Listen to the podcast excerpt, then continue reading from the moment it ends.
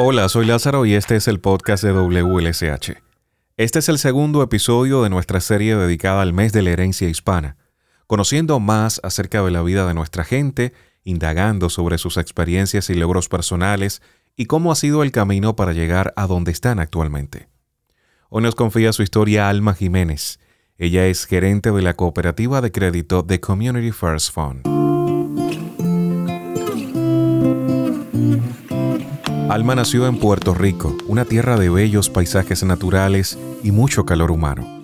Recuerda con mucha nostalgia aquella casita de madera que le regaló tantas alegrías. Y mi infancia fue bien bonita, con mi familia, con mis abuelos, mis tías, hermanos, hermanas. Tengo una hermana y, dos hermanos más. Y yo pues soy la mayor de los cuatro. Buscando nuevos horizontes y un mejor futuro para sus hijos, el padre de Alma decide establecerse en Filadelfia con la ayuda de un amigo suyo, pastor de la fe cristiana. Mi papá pues las pasó bien difícil al no saber inglés y llegar y solamente conocía de una persona, pero cuando entran acá, pues ya esas personas están trabajando, tienen su vida.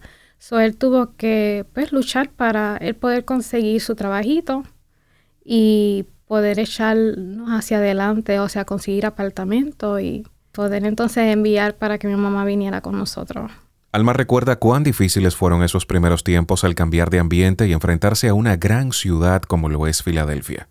Era solo una niña por allá por el año 1989. Ay, sí, fueron bien difíciles, porque alejarse de la familia fue algo bien fuerte. Yo era bien apegada a mi abuela.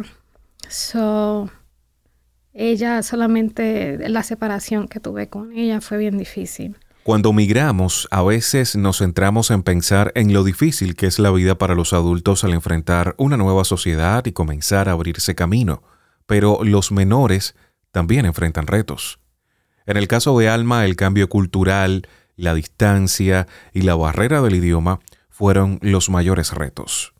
Yo, a la edad muy joven, 16 años, quedé embarazada de mi primer hijo y estaba en la high school.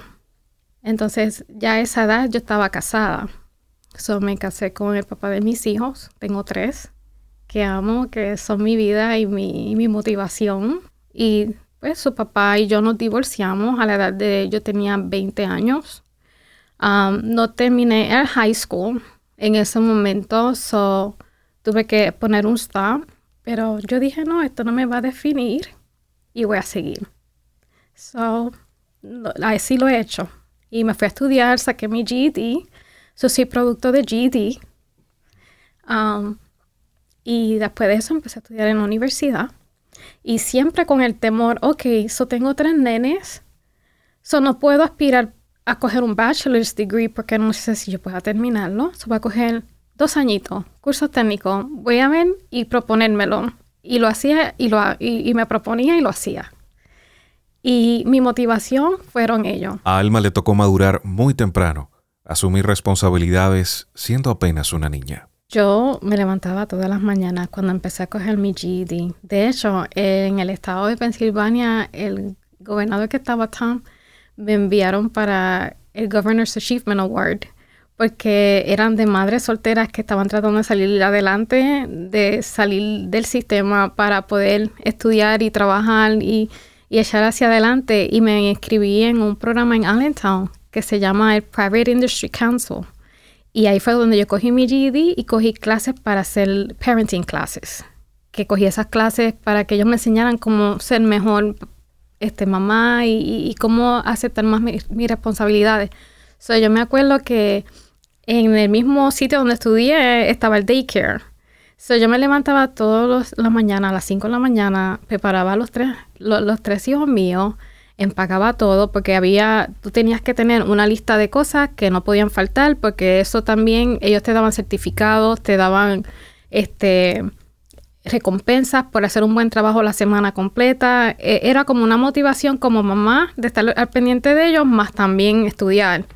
Y entonces me acuerdo yo que ellos me seleccionaron para yo participar en ese programa y también me hicieron un, reconocimiento porque pude graduarme y pude entonces aceptar una internship con la cárcel de Allentown para trabajar con ellos en el momento de antes graduarme. So, para mí eso fue como que Dios me está abriendo las puertas para tantas cosas, voy a hacer lo que tengo que hacer. Y me levantaba sin pensarlo, los preparaba, este, iba a mis clases, después que terminé mis clases empecé a trabajar en la cárcel y después este, trabajaba y estudiaba por las tardes. So, cuando yo llegaba ya era pues este, bañar a los nenes y pues acostarlos. Me siento que perdí mucho de su infancia. Muchísimo. Que me hubiese querido como que tener para atrás, pero no había otra. En ese momento tenía que hacerlo. Fue difícil, pero lo haría de nuevo. Oh. Joven, madre soltera y muy positiva siempre. Alma siempre supo que vivir del sistema no era una opción. Aunque sacrificó un poco el tiempo familiar, siempre supo que era una especie de inversión, ya que al superarse llegarían mejores oportunidades para garantizar el bienestar de su familia. Tenía solo 23 años cuando pasó su pasantía en la cárcel de Allentown. Era un ambiente difícil para una jovencita, pero rápidamente encontró una motivación. Bueno, de hecho, al principio, pero después quería ser guardia penal. Pero yo digo, yo soy muy, muy amistosa para ser guardia penal y siempre tengo ese sentimiento de, ay, quiero ayudar a todo el mundo. So, no es el ambiente. So, yo trabajaba con las cuentas de los confinados y comisaría. Entonces, este, estuve ahí en lo que estudiaba también de noche. Estudié Medical Office Management y pues también trabajaba en un nursing home. So, trabajaba cuatro días en la cárcel y los viernes, sábado y domingo en el nursing home. Este, so, si no estaba trabajando dos trabajos, estaba trabajando y estudiando. So, yo diría que estuve así, tuve años así. Este, porque no todo pasa rápido. Yo me acuerdo que en el 2000 fuimos a Puerto Rico nuevamente, yo y mis hijos.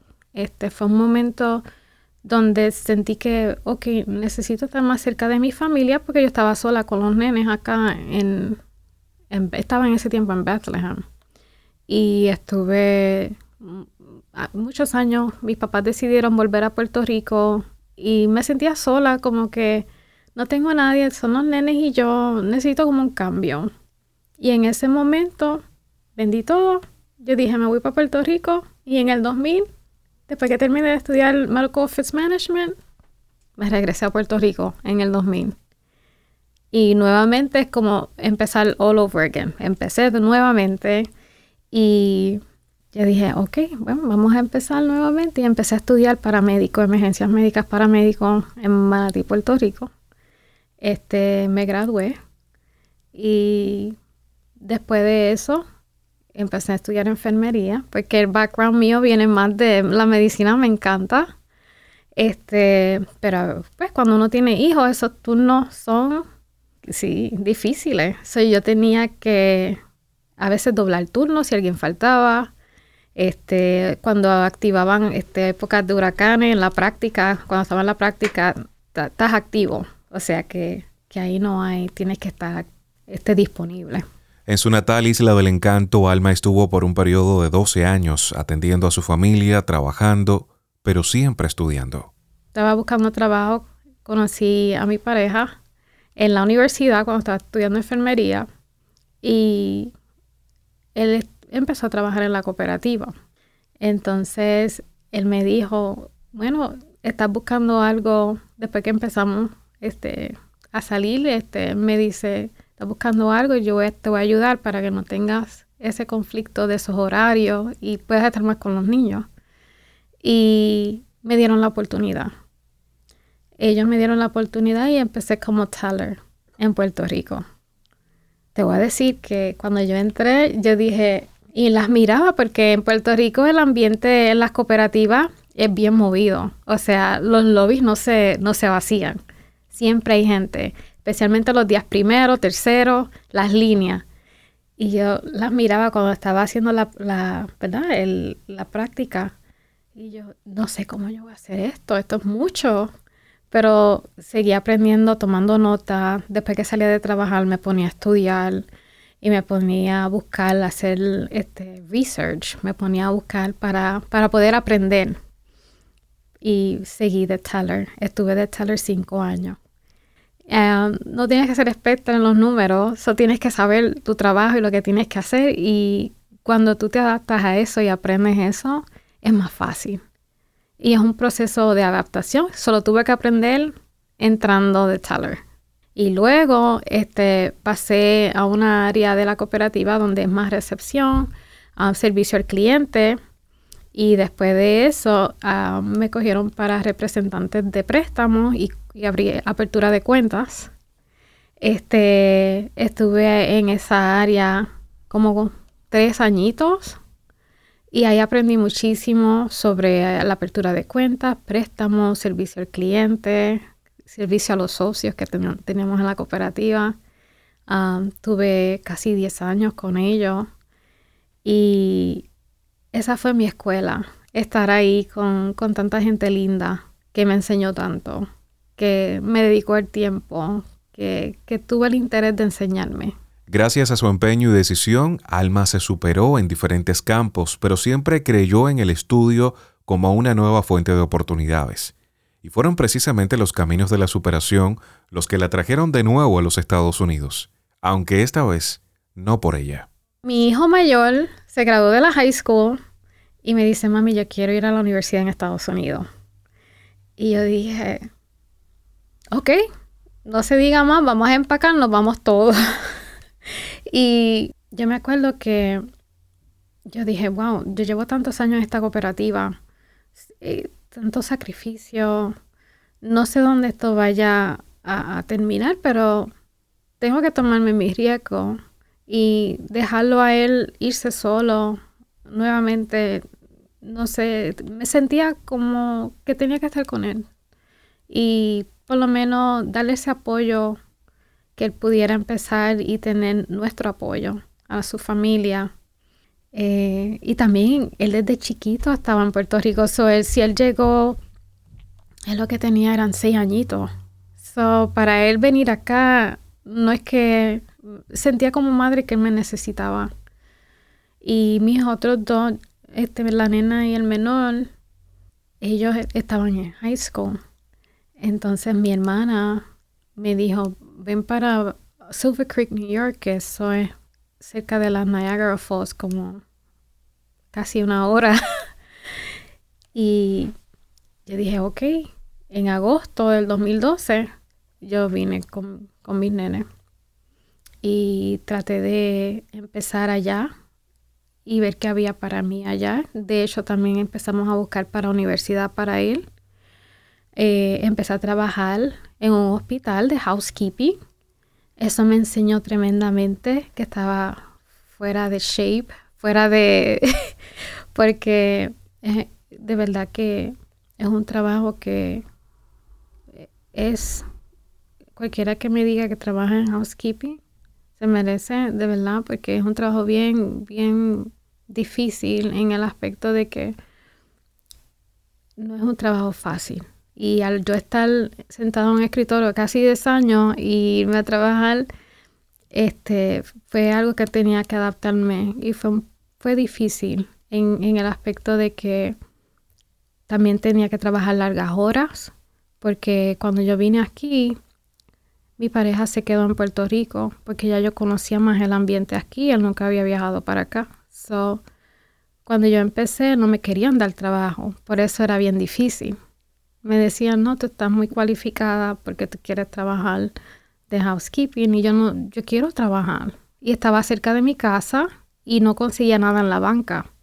So, aquí cuando yo llegué, yo pensé, no me van a acreditar nada de lo que yo hice en Puerto Rico. Yo tengo que conseguir trabajo para poder mantener a mis, a mis hijos y a mi familia. So, empecé y me dieron la oportunidad. Yo le dije, si yo puedo hacerlo, enséñame. Yo hago, lo, que, lo, que, lo que ustedes me enseñen. Yo limpio en casa So, enséñame cómo se hace un ambiente, ¿verdad? Un ambiente ya de hospital, porque fue en un hospital. Y conocí gente muy bonita. Estuve ahí dos meses. Este, después de 30 días me querían promover en el trabajo. Y fue bien bonita la experiencia, porque pude crecer y mirar las cosas diferentes también. A pesar de haber vivido tanto, Alma siempre ha mantenido un carácter positivo y nada significaba un freno para ella. Una vez yo dije, ok, so no consigo trabajo en la banca aquí en Silver Creek, New York, y me habían ofrecido un trabajo de cajera, pero era 40 minutos y eran 15, 20 horas. Y yo dije, pues esto lo va a gastar en gasolina y no, yo voy a seguir aquí y en lo que consigo algo. Yo hice una llamada a un amigo mío que trabajó conmigo en la cárcel, que tiene su familia aquí en Lancaster, y él y su esposa nos ofrecieron su hogar. Y yo dije, bueno, las cosas no me van bien en Silver Creek, yo creo que pues si no funciona irme yo para Lancaster y me terminaría yendo a Puerto Rico. Eso fue en el año 2012, a finales. Yo estuve en Silver Creek como de agosto hasta noviembre, casi Thanksgiving. Él dijo, déjame hablar con mi esposa. Y te llamo para atrás. Porque era yo y, mi pareja y mis tres nenes. es mucho. Y me llamó para atrás y me dijo, está bien, sí, baja. Y yo entré online, me metí en la computadora y me puse a buscar trabajo en la banca. Y conseguí a PNC Bank apliqué y al otro día me llamó la recruiter. Y eso fue un jueves y me dijo, tienes entrevista el lunes. Y yo había acabado de hablar con mi amigo. Me dijo, ok. Yo dije, ok, pues aquí vamos. Dejé todo, traje la ropa solamente y mi carro. El carro me dejó dos horas de aquí, me dejó a pie. Llegamos en grúa a Lancaster y yo digo, esto es una señal esto es que el Señor quiere que yo vuelva a Puerto Rico. Y yo dije, ok, e-, esto no puede estar pasando. Pues mi amigo llegó hasta donde estábamos, buscamos grúa, llegamos aquí a Lancaster, llegamos un sábado de madrugada y ya para prepararme para el lunes tener la entrevista este, cara a cara con, con mi gerente. Y yo dije, ok, lo único que me queda es ir a la entrevista porque esto no va, eh, de que se me dañe el carro, esto no va a impedir que yo vaya a esa entrevista. Yo tengo que ir a esa entrevista. Y la esposa de él me llevó a, a PNC, me dejó. Tuve mi entrevista, más de una hora. Y ya, Dios mío, esto será bueno o malo, más de una hora. Y me acuerdo que ese día ella me entrevistó y por la tarde me estaban haciendo la oferta de trabajo. Y yo dije, ok, está bien. O sea, gracias Dios mío, porque esto, ok. O sea, estoy viendo la luz al final del túnel y ahí acepté con PNC el trabajo. Más tarde, donde seguí evolucionando, porque ya el año estaba como asistente de gerente y después del año estuve de gerente. So, tuve un total de ocho años con PNC cuando llegué aquí. Luego de PNC, fui a Members First. Me reclutaron de First National Bank. Y entonces de ahí pues fui reclutada nuevamente para trabajar para Community First Fund. So, en Community First Fund estoy desde este año 2023, desde enero. Y gracias a Dios es una compañía bien bonita. Lo que hacen por la comunidad es tan bonito. Y de la manera en que nosotros podemos trabajar y ayudar a nuestros socios es una manera donde verdaderamente se está sirviendo a las personas que pues los bancos dicen que no o pues se les restringe pues porque no tienen un balance mínimo, porque no tienen una oportunidad en, en otras áreas de obtener una cuenta. Nosotros tratamos lo mejor para nuestros socios, que es por la razón que estamos ahí, nuestros socios. Cada situación que ha vivido Alma la ha enfrentado con positivismo. Como todos ha vivido buenos momentos y otros no tan buenos, pero su enfoque siempre ha sido claro. Yo digo que si hay algo que no es positivo, no le, no le doy enfoque, no me enfoco en eso. Lo veo y no se siente bonito, se siente bastante incómodo pero en eso está, en probar de que si tú puedes, que eres mujer, eres latina y eres hispana y, que tú puedes. y que no importa la, la manera en que te miran, porque eso no cambia cómo ellos se sienten, pero no puedes dejar que eso te afecte tampoco y puedes dejar que eso determine tu futuro, de la manera en que tú quieres desempeñarte. Tú tienes que seguir porque aunque tengas esas personas que te, enseñen ese tipo de, de, personalidad, de que te hagan sentir como que no eres suficiente, van a ver las personas que sí van a verlo en ti y que sí te van a apoyar y que sí, lo más importante es que tú tengas definido de que sí puedes y que lo demás no, las personas que tienen que estar para ti y que son positivas en tu vida siempre te van a apoyar y van a ser los cheerleaders mejores. Los que no, pues entonces sí va a pasar, pero no puedes hacer que eso te determine. Sí se va a sentir feo, pero no por mucho tiempo. Si tú quieres hacer algo, ya sea estudiar o trabajar, hazlo, pero ten, ten una meta. Y ejemplo, la mía fue la primera donde todo empezó, ok, tengo tres nenes. Ahora tengo que ver qué voy a hacer con mi vida. No tengo high school. ¿Qué voy a hacer? Ok, quiero mi GED. Y fui y cogí mi GED. Proponte metas una a una y no quieras todo que pase de momento porque no va a pasar. A mí me tomó muchos años y mucho sacrificio y mucha gente linda y un equipo de que no, no terminaría mencionando nombre, que de una manera u otra, por contestarme tan siquiera una pregunta, aportó en mi crecimiento. Y como no tengan miedo, pregunten. Eh, acérquense de personas que, que, que sean positivas, que tengan esa visión también de crecimiento. Si es ya sea estudio, GD, lo que sea, siempre hay agencias y compañías que están para ayudar que busquen y empiecen por algo y por una cosa a la vez para que puedan alcanzar lo que quieren. Y vamos a tener nuestras altas y bajas, que eso es de ahí, o sea, uno pues va a estar en sus momentos altos y va a estar en sus momentos bajos, pero siempre con el enfoque y con la visión que uno quiere. Si tú quieres tienes un sueño de ser algo, trata. Tú determinas lo que puede pasar. Algunas cosas no podemos, ¿verdad? Eh, pasan y pues, no sabemos por qué pasa, pero que no dejes que eso te determine quién eres tú y qué quieres hacer. Uno no puede dejar que las cosas negativas definan tu vida. Tú tienes parte en eso.